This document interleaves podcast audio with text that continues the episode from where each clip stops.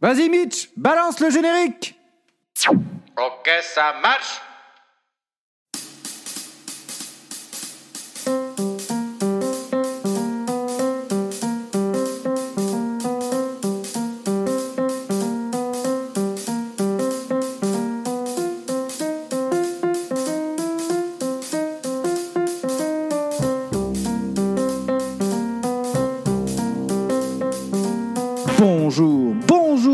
bienvenue pour un nouveau programme du Théâtre commence. Aujourd'hui, nous repartons pour le thème des histoires sordides, toujours avec mon acolyte Mitch, l'homme qui installe l'ambiance. Oui, c'est moi, Mitch, l'ambianceur des soirées, l'ambianceur des podcasts, l'homme à tout faire, l'homme qui est là pour mettre un soupçon de magie à votre quotidien. C'est très joliment dit, Mitch. Avant de commencer véritablement ce podcast, je voulais vous remercier de tous ces commentaires positifs que j'ai pu avoir sur le thème d'Halloween. Voilà, l'introduction est faite. Commençons cette nouvelle histoire. Notre deuxième histoire s'intitule Le Jardin des rêves. Nous sommes le 15 octobre en Angleterre, dans le Coquet Cottage de Monsieur et Madame Fitzgerald. Il est 10 heures du soir et les deux époux regardent distraitement les programmes de télévision avant d'aller se coucher. Soudain, un bruit les fait se retourner. C'est Alice, leur fille de 7 ans, qui descend l'escalier en chemise de nuit. Madame Fitzgerald se lève de son fauteuil et va vers elle. Eh bien, Alice, que se passe-t-il? Tu ne dors pas encore? Il est tard. Mais l'enfant ne répond pas et continue à descendre les marches. Sa mère s'impatiente quelque peu. Réponds, voyons, Alice. Tu as soif? Tu veux. euh? Elle s'arrête tout à coup de parler et fait signe à son mari de venir. Celui-ci se lève à son tour, brusquement inquiet. L'enfant est arrivé en bas de l'escalier et se dirige maintenant vers la cuisine. Monsieur Fitzgerald se place devant elle. Alice a les yeux grands ouverts, mais son regard est vide. Elle semble ne rien voir. Et sa démarche n'est pas normale non plus. Elle ressemble à celle d'un automate. Pas de doute, elle dort. Elle est en train de faire une crise de somnambulisme.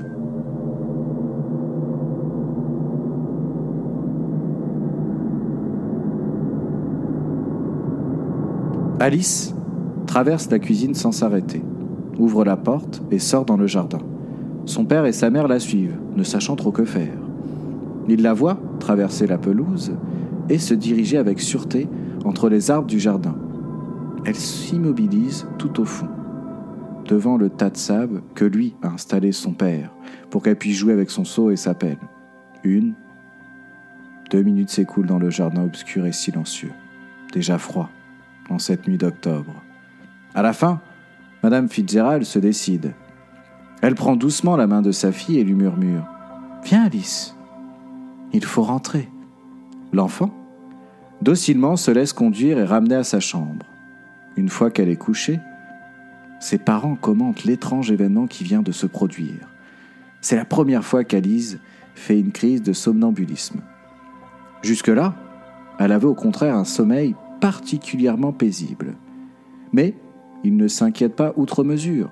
C'est sans doute qu'elle était énervée au moment de dormir. Peut-être le thé qu'elle a pris tout à l'heure était-il un peu fort. Ils ne donneront plus de thé le soir. Et si cela se reproduit, ils appelleront un médecin.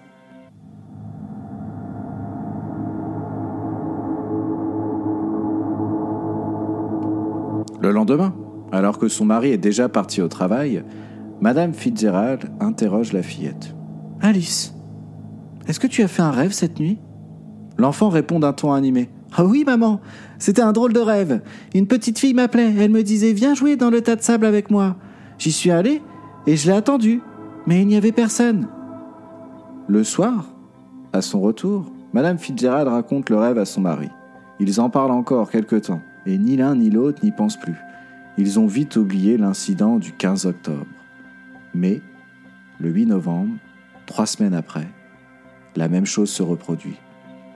Alors qu'ils sont devant leur télévision, Monsieur et Madame Fitzgerald entendent dans leur dos un pas léger et mécanique descendre les escaliers. Alice s'avance dans sa chemise de nuit, avec des gestes raides, le regard inexpressif, semblable à une poupée grandeur nature.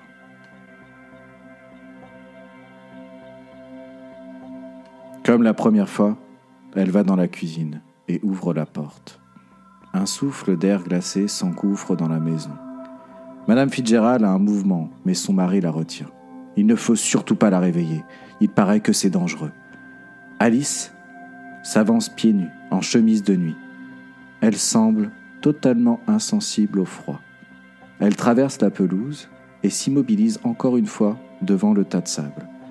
Quand sa mère lui prend la main pour la reconduire, elle la suit, sans résistance. Cette fois, les Fitzgerald sont inquiets. Il n'est plus question d'énervement ou de thé trop fort. Leur fille est somnambule. Dès demain, ils appelleront un médecin. Le lendemain, le praticien trouve l'enfant en excellente santé. Après l'avoir examiné, il interroge. Est-ce que tu as rêvé cette nuit? Oui. La même petite fille m'a appelé. Elle m'a dit Tu es endormi? Et moi aussi je suis endormi. Viens me voir dans le jardin des rêves. J'y suis allé, mais elle n'était pas là. En dehors de la présence de la fillette, le médecin conclut devant les parents. Votre fille est troublée par un souvenir. Il a dû lui arriver dans le jardin quelque chose qui l'a tellement impressionnée qu'elle préfère l'oublier à l'état de veille. Mais la nuit, dans ses rêves, ce souvenir lui revient. À votre avis, qui peut être cette petite fille? Madame Fitzgerald a un geste d'impuissance. Mais je ne vois vraiment pas. Nous venons d'arriver à Portsmouth. Elle n'a pas encore eu le temps de se faire des amis. Elle joue toute seule. Le médecin hoche la tête. Est-ce qu'il y a un endroit particulier du jardin où elle se rend pendant ses crises? Oui, elle va devant son tas de sable. Avez-vous eu l'idée de fouiller? Peut-être a-t-elle déterré quelque chose? Déterré quelque chose. Monsieur Fitzgerald se sent mal à l'aise à ces mots. C'est peut-être beaucoup plus grave qu'il ne l'avait imaginé. Docteur, pouvez-vous rester auprès d'Alice? Je ne voudrais pas qu'elle me voie. Je vais fouiller dans le tas de sable.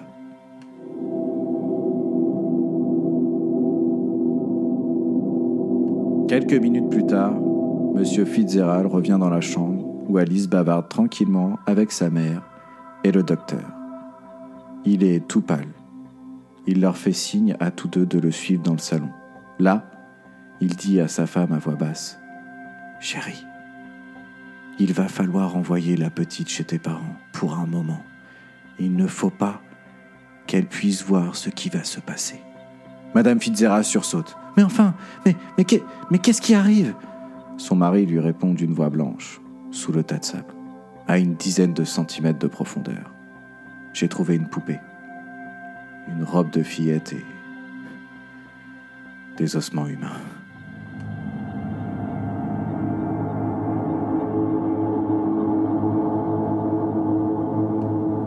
Arrivé le jour même, le lieutenant Smithson fait porter les restes tragiques à l'Institut médico-légal et demande au Fitzgerald de se tenir à sa disposition. Pourtant, il ne croit pas qu'il soit pour quelque chose dans cette étrange affaire. Bien qu'il ne soit pas lui-même un spécialiste, il lui semble que ses ossements sont très anciens. Effectivement, 48 heures plus tard, le résultat de l'expertise lui parvient. Il s'agit du squelette d'un enfant, du sexe féminin, de 7 ou 8 ans. La mort remonte entre 20 et 40 ans. Il est impossible d'être plus précis. Les causes du décès ne peuvent pas être déterminées, le squelette ne portant aucune fracture.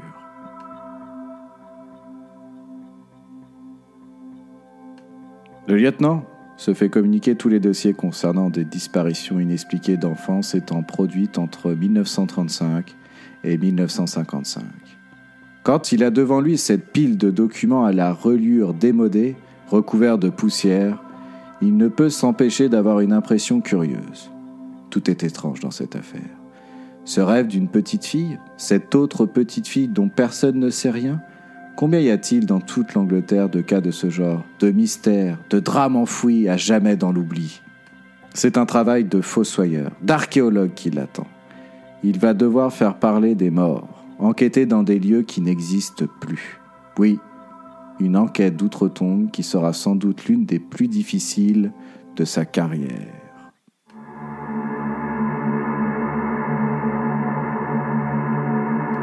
Au bout de deux jours d'investigation, le lieutenant tombe enfin sur ce qu'il cherche. La petite Barbara Taylor a disparu en mars 45, c'est-à-dire il y a plus de 30 ans, et elle habitait le cottage des Fitzgerald. Cette découverte ne fait guère plaisir au lieutenant. Mars 45, c'est encore la guerre, et les investigations policières ont été menées avec moins de soin pendant cette période qu'en temps de paix. Voici néanmoins les faits tels que les résument les différents rapports de police de l'époque. Le 3 mars, Marjorie Taylor, résidant dans la maison actuelle des Fitzgerald, vient signaler à la police la disparition de sa fille Barbara, 8 ans. Barbara était partie dans l'après-midi pour se rendre à l'anniversaire d'une de ses petites amies, Ruth Williams, qui habitait quelques rues plus loin. Le soir, en ne la voyant pas rentrer, sa mère s'est inquiétée. Elle s'est rendue chez les Williams. Ceux-ci lui ont appris à sa stupeur qu'ils n'avaient pas vu Barbara. Ils étaient eux-mêmes inquiets et se proposaient d'aller la voir pour lui demander si la petite n'était pas malade. La police a bien entendu immédiatement fait des recherches dans toute la région.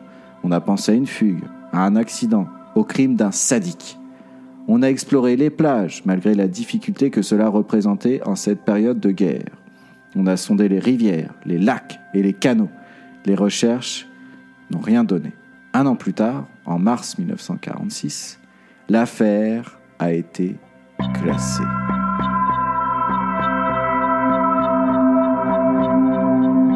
Il y a, en outre, dans le dossier quelques renseignements concernant la personnalité de la mère qui ne semblent pas avoir spécialement retenu l'attention des policiers. Depuis le début de la guerre, Marjorie Taylor vivait seule avec sa fille. Son mari avait été prisonnier par les Allemands au cours de la campagne de France. Celui-ci était rentré à la fin des hostilités, peu après la disparition de Barbara. Il est d'ailleurs mort très rapidement, en janvier 1946, d'une tuberculose contractée dans les camps. Le rapport de police signale enfin que Marjorie Taylor, une fois l'affaire classée, a émigré en Australie. Le lieutenant compte, bien entendu, faire rechercher Marjorie Taylor en Australie. Mais il préfère, dans un premier temps, concentrer ses recherches sur l'Angleterre. Des témoins du drame, tous semblent avoir disparu. Sauf Ruth Williams, la petite amie de son âge, chez qui Barbara était censée se rendre le jour de sa disparition. Après une courte enquête, le lieutenant finit par la retrouver à Londres, où elle est modéliste dans une maison de couture. En arrivant chez elle, il a malgré lui un moment de surprise. Il était sur les traces d'une petite fille, et c'est une femme mûre qui lui ouvre. Bah c'est vrai, Ruth a maintenant 38 ans. Tout cela s'est passé il y a 30 ans. Le lieutenant a apporté la poupée retrouvée dans le jardin auprès du corps. Après les politesses d'usage, il la montre à son interlocutrice. Celle-ci manifeste une vive émotion. Oui, c'est c'est bien la poupée de Barbara. J'en étais jalouse parce qu'elle était plus belle que la mienne. Pauvre Barbara. Je n'avais jamais voulu y croire. Je m'étais toujours figuré qu'on la retrouverait un jour.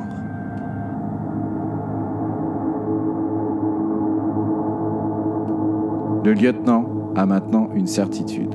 Il sait que la victime est bien Barbara Taylor. Mais peut-être Madame Williams pourra-t-elle lui fournir un indice quelconque Parlez-moi d'elle. Vous ne voyez rien qui puisse nous aider? Ruth Williams plisse le front. Il y a quelque chose d'émouvant à voir cette mère de famille londonienne, bien installée dans la vie, rechercher des souvenirs de petite fille. Elle s'exprime un peu comme si elle évoluait dans un rêve. Nous, nous étions très amis, Barbara et moi. C'était même ma meilleure amie. C'était une enfant facile, très gaie de caractère. Bien sûr, nous nous disputions de temps en temps, mais c'est normal à cet âge. Ruth William s'arrête brusquement. Mais j'y pense. Il y a peut-être quelque chose qui pourrait vous intéresser. Barbara me parlait de temps en temps d'oncle Bob. Quand je lui demandais qui c'était, elle me répondait C'est oncle Bob. Je n'ai jamais pu en savoir plus, d'autant qu'elle ne m'a jamais invité chez elle. Elle me disait Maman ne veut pas, à cause de l'oncle Bob. Cette fois, le lieutenant en sait assez. Il sait aussi qu'il ne trouvera rien de plus en enquêtant sur place en Angleterre. La suite, il ne pourra l'apprendre qu'en Australie.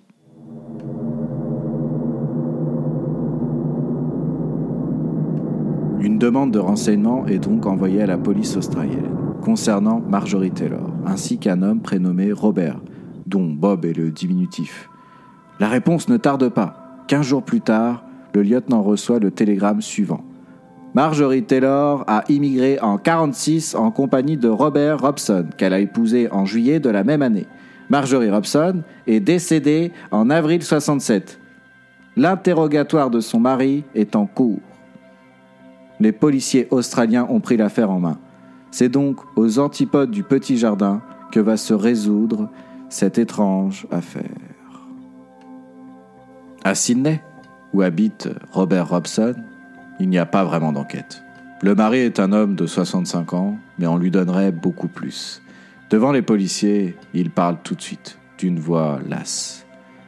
Je m'attendais à ce qu'on vienne m'interroger un jour sur Barbara. Dans un sens, je préfère cela. C'est un secret trop lourd à porter pour moi seul. La pauvre Marjorie en est morte. Elle ne cessait de répéter pendant sa maladie. C'est Dieu qui me punit. À l'autre bout du monde, plus de 35 ans après les faits, Robert Robson commence sa confession. Je n'ai pas fait la guerre, j'ai été réformé pour malformation cardiaque. J'habite Portsmouth. C'est ainsi que j'ai rencontré Marjorie, dont le mari était prisonnier. Tout de suite, nous ne sommes plus. Marjorie m'a convaincu d'habiter avec elle. Cela a duré 4 ans. Je m'occupais même de la petite Barbara, je l'aimais bien. Et puis la guerre s'est terminée. Marjorie m'a dit de partir, son mari pouvait rentrer d'un jour à l'autre. Je l'ai perdu de vue pendant près d'un an. Je m'étais installé à Londres, mais nous continuons de correspondre. En mars 46, elle m'a annoncé que son mari était mort et m'a demandé si j'étais d'accord pour euh, émigrer en Australie avec elle. J'ai dit oui. En la rejoignant, j'ai été surpris de ne pas voir Barbara. Elle m'a dit qu'elle préférait ne, pas l'emmener, qu'elle l'avait confié à ses parents. Elle nous rejoindrait quand elle serait plus grande. Bah, je l'ai cru. C'est un an plus tard, alors que nous étions mariés, qu'elle m'a avoué la vérité. Elle avait tué Barbara de peur, qu'elle ne raconte tout à son père. Un soir, elle l'avait étouffé pendant son sommeil, et elle l'avait enterré, dans le jardin. À ce moment de son discours, Robert Robson regarde les policiers. Il y a de la détresse dans ses yeux. Il a l'air d'un très vieil homme. Je sais. J'aurais dû lui dire de se dénoncer. Mais j'ai été lâche ou égoïste. Je ne voulais pas qu'elle retourne en Angleterre pour y être pendue. Je voulais la garder pour moi. Je me suis tu. Marjorie a tout de même payé. Elle est morte désespérée. Quant à moi, j'ai gardé ce terrible secret. Je suis heureux d'en être enfin débarrassé. Les autorités australiennes s'en sont tenues là. Il n'y avait aucune raison de ne pas croire la version de Robert Robson. Bien sûr, ce qu'il disait était peut-être faux. Il avait peut-être participé au meurtre de la fillette. Il était peut-être même le seul coupable. Mais après si longtemps, il n'y avait pas moyen de prouver quoi que ce soit, et c'était à lui que le doute devait profiter. L'affaire a été classée, et le dossier poussiéreux du cas Barbara Taylor a rejoint les autres dans les archives.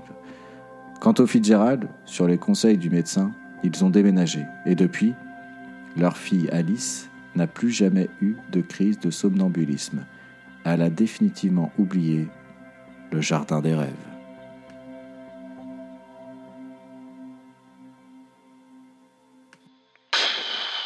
Eh ben, quelle histoire eh bien, Mitch, si cette histoire t'a plu, tu peux en retrouver d'autres dans Nuit d'angoisse volume 2 de Pierre Belmar. Sur ce, ce podcast est terminé. Je vous souhaite une magnifique journée, une très belle soirée et une bonne nuit.